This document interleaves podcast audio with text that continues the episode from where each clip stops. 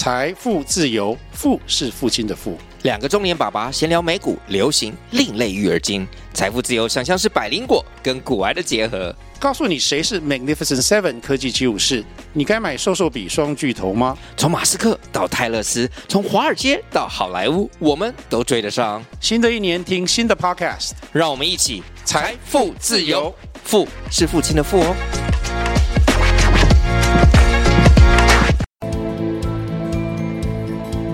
你也和我一样关心青年返乡创业的议题吗？或者青年回到部落都在做什么呢？我是马耀，每个礼拜天晚上十二点，我在阿利安九六点三原住民族广播电台以及各大 Podcast 频道，我用三十分钟的时间与你分享原乡青年创业的心路历程，让你看见原乡逐梦的精彩故事。您现在收听的是。阿利安九六点三原住民族广播电台，欢迎收听青年返乡。Are you ready？大家好，我是节目主持人马耀吉马耀嘎古。今天呢，我们非常荣幸邀请到一位非常杰出的返乡青年，他是来自台中布农族峦社群，也是我们环岛走部落有限公司的负责人全伟毅先生。伟毅呢，从小就对我们布农族文化感到非常的热情。甚至将文化传承视为使命与责任。他将自己的梦想化作行动，透过平面设计、摄影和影片，以现代媒体的方式来说故事，彰显正确的文化观念。在他努力之下，不仅创下了很多项的杰出成就，更融合了音乐、影像。他将部落的声音传到更远的地方。让我们来一起透过访谈，深入了解。全伟毅先生的返乡创业心路历程，以及他如何透过媒体传播，在文化传承上激发出希望与启发。现在就让我们一起聆听环岛走部落有限公司负责人全伟毅先生的创业故事。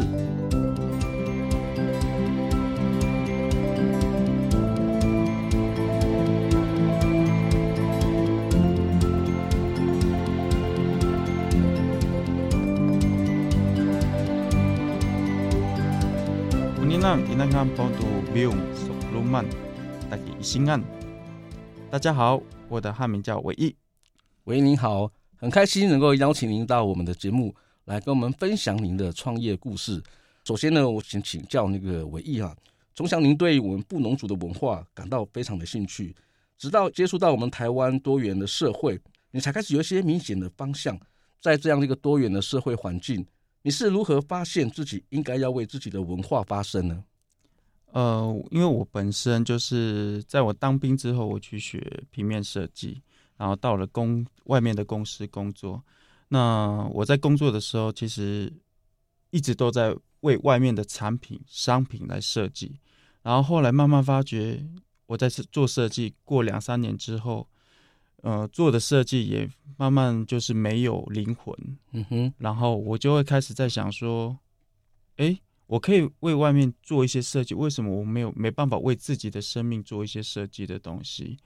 对，那所以那时候就想说去走入部落拍一些啊照片，去寻找一些灵感。那我把一些照片放在 FB 上面去呃 PO 的时候，发现那个部落的人很多人有一些回应，而且那个回应大部分都是：哎，这是我的部落吗？为什么我的部落可以那么美？嗯哼，对。然后从那时候我就开始觉得说，原来，原来这个影像带给人家是有那么大的一个影响力。再就是我自己原来有也有这样的能量，所以在这个当中，我就去想说，我能够做些什么事情。然后所以所以开始，不管是从我的设计啊。还有照片里面慢慢去钻研，说我能够去拍什么样的部落，能够拍出什么样的故事。然后后来就是认识我老婆，然后我们一起创立这个环岛走部落的这个 FB，然后开始学习拍影片，让照片变成动画，变成影片，然后那个影响力又更大了一些。然后从中也可以，因为在走部落当中也看到很多部落里面的一些问题，不管是从观光还有文化的一些发展，对，比如说好观光进入部落，它对部落的影响，然后对部落所呈现的文化是不是又因为观光的到来去影响它的发展？所以在这样的状况当中，也对应到我自己的部落，所以我在找一个解决的方式。所以我们在走部落，不仅是只是看美景而已，是找一个方式解决的方式是什么？当然，在这个中间有没有找到？当然有一些找到，但是它并不适用每一个部落，因为每个部落它有自己的族群的特性，甚至同一个族群它有每一个不一样社群的特性，所以它不是一个广泛的一个解决方式。但是我们可以从中找到一些呃未来部落。在观光啊，在设计啊，在影片上面的一些出入的端倪或一些脉脉络可以去寻找。讲到环岛走部落啊，其实我在认识伟毅之前，我就我是先认识我们环岛走部落的粉丝专业，然后我看到粉丝专业里面有拍了很多有关于我们部落的一些画面，其实我看了其实也蛮感动的。听说你们也把那个婚礼也做一些策划嘛，嗯，去办一个像婚礼顾问公司的这样一个角色。透过用我们原住民的影像记录的方式，把整场活动给记录下来。透过这样的一个方式，也让我们看到我们的原住民，就是布农族这样的一个婚礼的呈现。我是觉得还蛮真的蛮棒的。然后刚好听到那时候我们在环山部落，然后提到您是有这家公司的负责人，你在做这件事情，我是觉得值得鼓励。你之前在玉成包装设计公司跟基督教东海灵粮堂担任我们的平面设计师跟媒体设计师的工作。我想请教，就是这样的经验是如何启发你决定要创立我们环岛走部落有限公司？其实，在除了在这个玉成包装公司跟基督教这个担任平面设计的这个职位，呃，这就是可以让我在我的技能上面，本职技能上面有一个很大的一个进步，而且是很扎实的一个经历。那会创到环岛走部落这个公司，其实它不是一个。多大的梦想，或是一个很大的出发点，嗯、那只是一个浪漫的故事，它并不是一个 什么创业之梦的故事。梦想，对对，就是因为那时候我跟我老婆要结婚，对，然后她是曾经有宁愿环岛，那我自己是在部落，慢慢在部落里面拍摄，所以叫走部落，然后他是环岛，所以我们想说要做一件事情来磨合彼此的个性，所以变成环岛走部落。哦，原来是这个原因，是是是是，不过也是蛮感人的啦，给老婆这样的一个承诺，透过走部落的方式。嗯，其实我在看您之前呢、啊，在公司里面有从事除了平面设计师跟媒体设计公司之外，因为我看到你们还有承接了很多有关于我们部落的一些影像拍摄，是是因为当初有在拍摄很多部落，所以才有有这样一个想法，是希望把各个部落的美呈现出来，是这样的一个当初有这样一个想法吗？对，就是呃，当然我们在走部落的当中，我们也看到很多部落的形象广告、部落的媒体宣传，然后还有各种媒介的传播。对，然后我们也从中看到一些问题，比如说在文化跟语言上面的一些错意啊。对，然后让我发觉说，哎，如果有一天我们的设计、我们的传播，或是我们的影片，是我们自己族人，甚至是当地人自己来拍，那个东西才是最真实，而且最有力量的。嗯，而且很很能够把真正文化的深意表达出来，那才是真正与世界交朋友的一个管道。对，所以我们在走部落一边拍影片的时候，我也在学习我要如何在这个部落呈现他们的东西。然后看到别的部落，我也会想说，如果我今天去那个部落。我应该用什么样的态度去呈现他们的东西，然后进而去深化我这样的一个概念，然后这也是我们公司常常想要表达的，就是呃自己东西就是用自己的声音去说。嗯哼，当初你在决定我们创业这条路，有没有令你感到很纠结的地方？那在创办这间公司之前，你也做了哪些努力？这部分也可可不可以也跟我们的听众分享？就是你要。在一个原住民，尤其是部落，对，你要拍这样的主题去做你的设计啊，做做你的影片，然后做一些传传播的一些事业。最直接的原因就是你的客户在哪里，这是令我最、嗯、最纠结的部分。对，我要从哪边去找到客户的需求？但是就是因为这样，所以我有一段时间是停止拍摄，然后就是真正的去跟老人学习语言、学习文化啊，甚至也没有学习，就是跟他们一起生活，然后甚至到各个部落去看啊，也没有记录，就是去看，然后生活聊天，才从中可以发现，哎，他其实他们很需要，只是没有人来帮他们做这件事情。由于是呃，外面的传播公司也会跟他们聊，就是有接触呃部落的一些传销的部分，他们也有这个困扰，就是我要怎么样去介入部落，然后让这件拍摄案能够更好，他们找不到人。嗯哼，那甚至有一些标案，他们也是蛮苦恼的，说：“哎，我对这个部落并不了解。了解”对。那我要去哪边找人？嗯，啊是啊，那乡呃乡市政府他们也是有这样的困扰，说，哎、欸，我找另外一个不是不呃不是布农族或是不是原住民的朋友，哎、欸，原住民的厂家来拍的时候，他呈现的东西又是不一样。嗯，那如果今天解决的方式就是，如果有一个品质 OK，然后呃清楚的表达，而且他也有文化的底蕴。然后态度又对的人来拍，那不就一切都解决了吗？嗯，对，所以在这个中间，我最困难的的就是我的客户需求到底在哪里。但是在这一年当中，其实也找到一些东西，但是还是要继续努力。嗯哼，那您在创业这过程啊，我知道您好像也有参加我们金石音乐会的金石百万创业计划，那也可以跟我们分听众分享一下这段过程。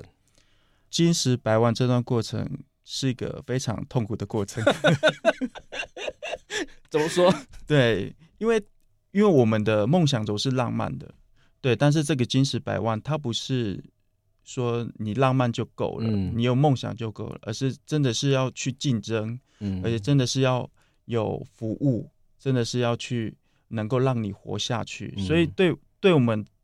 就是很有梦想的人来说，现实。跟梦想总是、嗯、对对有一些拉扯，但是圆明百万这个部分，它会把你硬拉到现实去实现你的梦想，用现实去实现你的梦想。可是我觉得这这个方式是对的，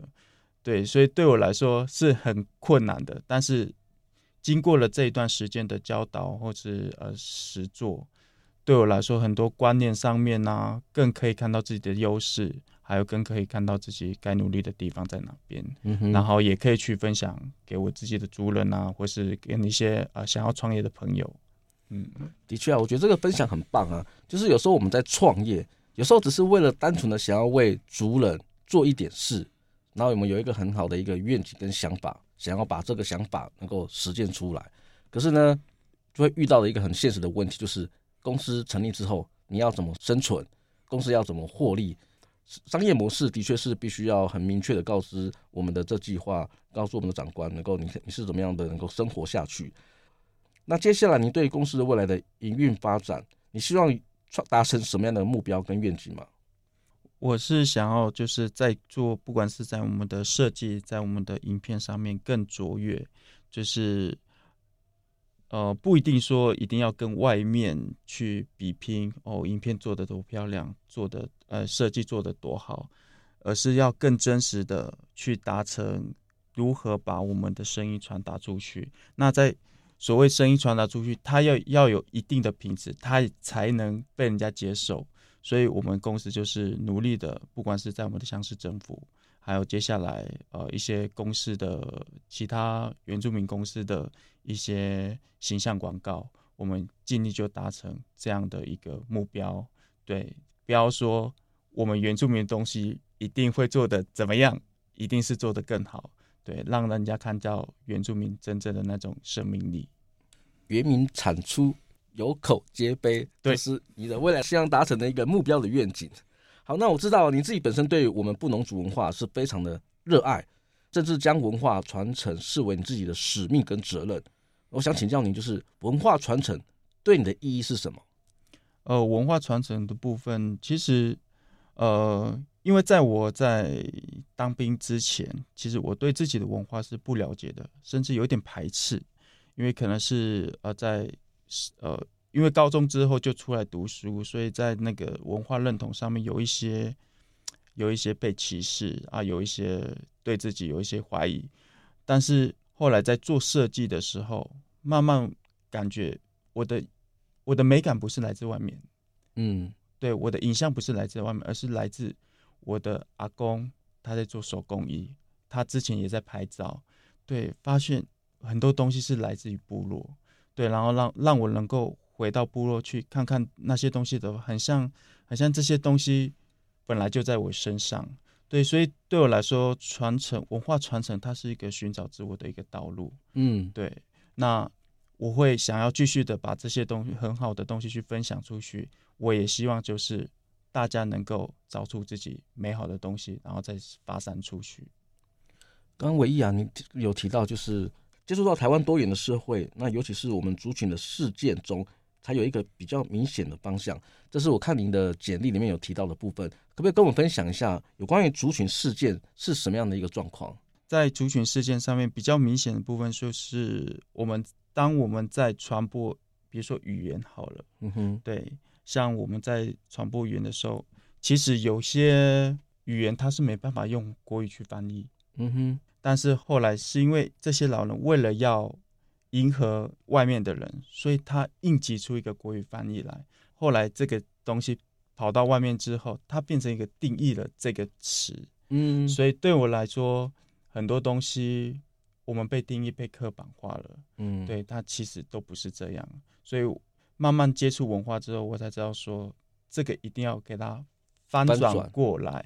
对，所以才一直强调说，我们自己的故事，我们自己说，我们自己的声音要自己去表达的原因就在这里。哎，唯一，那我想请教您啊，就是您在目前环岛走部落，你们在推动文化面上有没有一个比较？目前在执行上面，你们目前有在执行的一些计划？针对文化面的部分，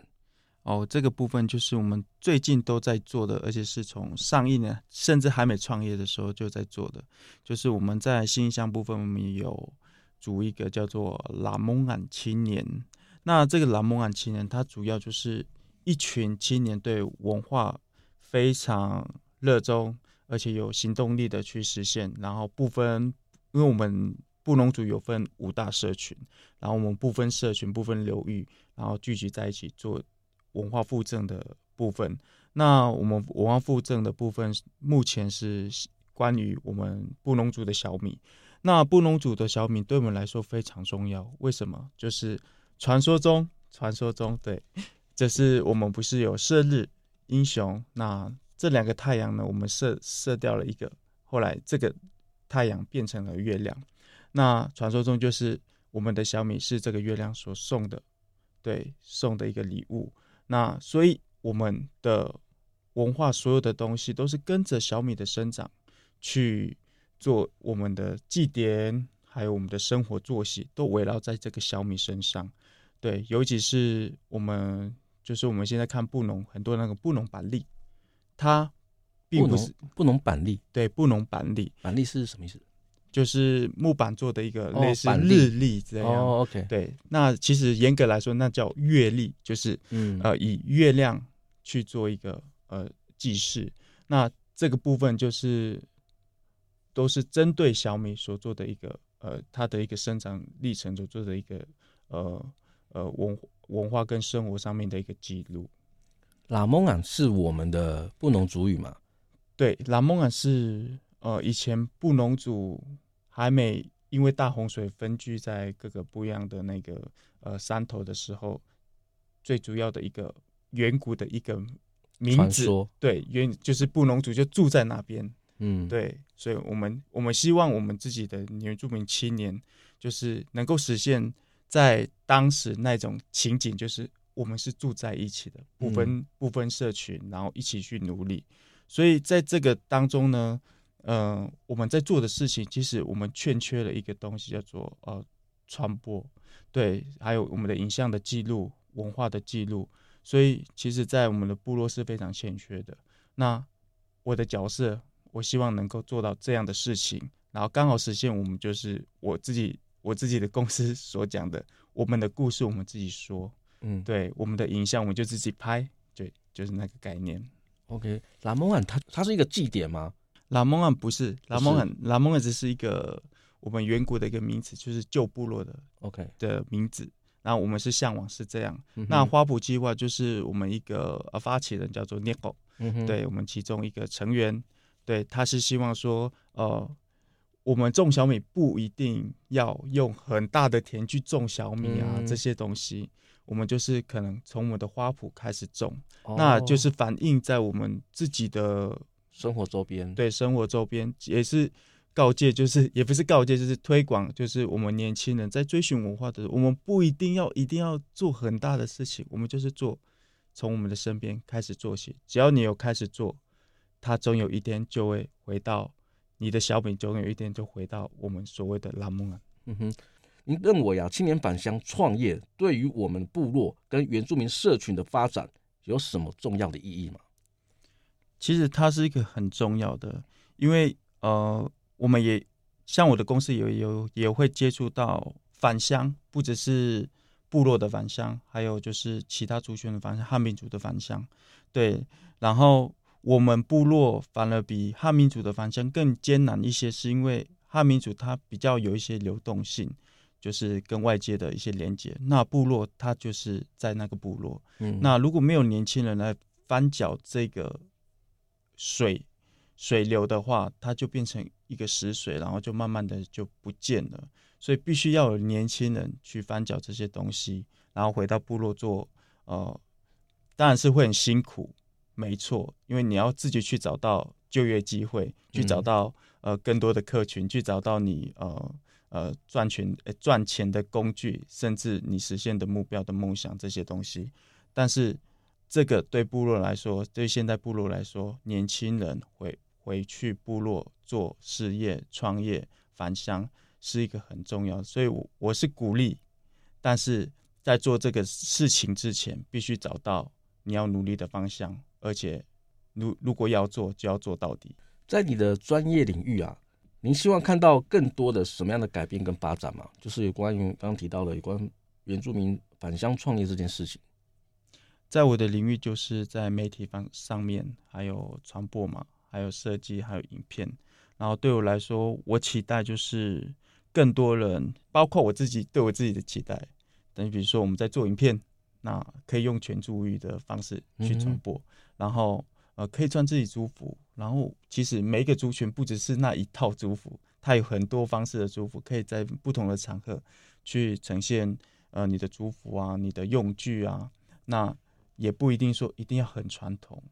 对，甚至你可以用。更多的啊、方式去呈现，对，包括现代的方式去呈现，这都是可以的。最主要是你要找到一个属于现代原住民的样子。嗯哼，那文义可不可以跟我们分享一下？就是因为您成立公司，目前到现在，那跟您呃还没有成立公司的之前，你觉得成立成公司之后，成为一个老板，成为一个负责人之后，你觉得你最大的收获跟成长是什么？最大的收获跟成长啊，在成立公司之前，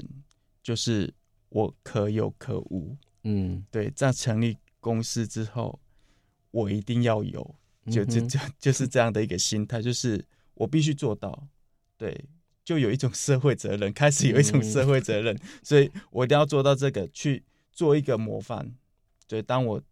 当我在部落创创立一个公司，那人家也都会在看你。创立这个公司会不会火之类的，然后你做了什么？嗯，那如果你今天可以做得好，然后可以把你的不管是我们的初衷，刚刚讲到的初衷，都能都能够呈现出来，那你会给后面的人多一些勇气，然后一起去做这样的一个呃部落回回乡创业的部分。也就是